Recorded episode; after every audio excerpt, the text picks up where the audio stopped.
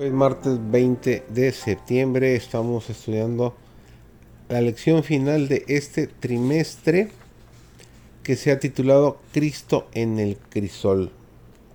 Servidor David González, nuestro título de hoy es Jesús en el Getsemaní. Cuando se puso en manos del Salvador la copa del sufrimiento en el jardín de Getsemaní, un pensamiento acudió su mente ¿Bebería de esa copa o abandonaría el mundo para que se perdiera en sus pecados? Su sufrimiento sobrepujaba la comprensión humana. Cuando le sobrevino la agonía, nos dice Lucas 22:44, era su sudor como grandes gotas de sangre que caían hasta la tierra. La copa misteriosa tembló en sus manos. En medio de esa crisis terrible, cuando todo estaba en juego, el ángel poderoso que permanece junto a la presencia de Dios acudió al lado de Cristo, no para retirar la copa que tenía en la mano, sino para fortalecerlo a fin de que la bebiera, dándole la seguridad del amor del Padre.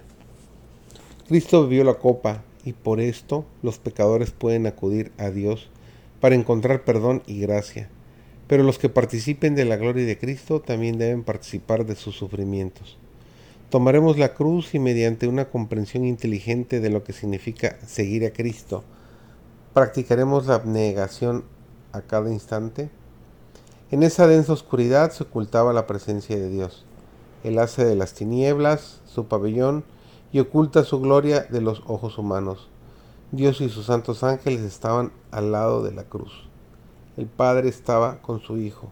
Sin embargo, su presencia no se reveló si su gloria hubiese fulgurado de la nube, habría quedado destruido todo espectador humano en aquella hora terrible. Cristo no fue consolado por la presencia del Padre.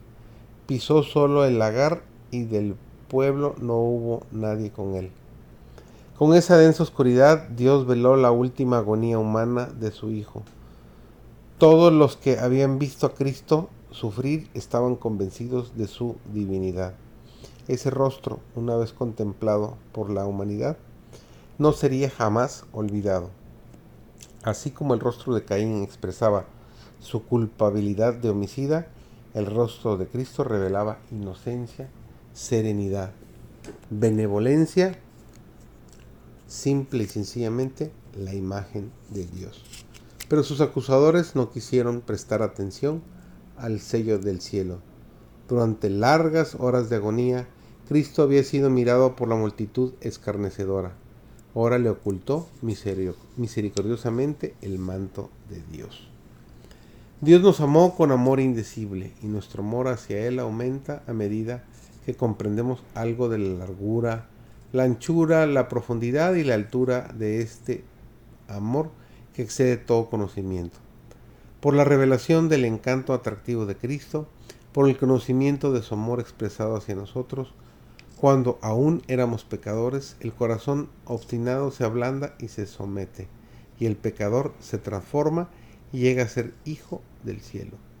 Dios no utiliza medidas coercitivas. El agente que emplea para expulsar el pecado del corazón es el amor.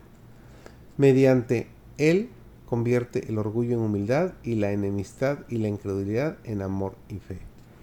Dios es amor. Como los rayos de la luz del sol, el amor, la luz y el gozo fluyen de Él hacia todas sus criaturas. Su naturaleza es dar. La vida misma de Dios es la manifestación de ese amor abnegado. Que tengas un muy bendecido día.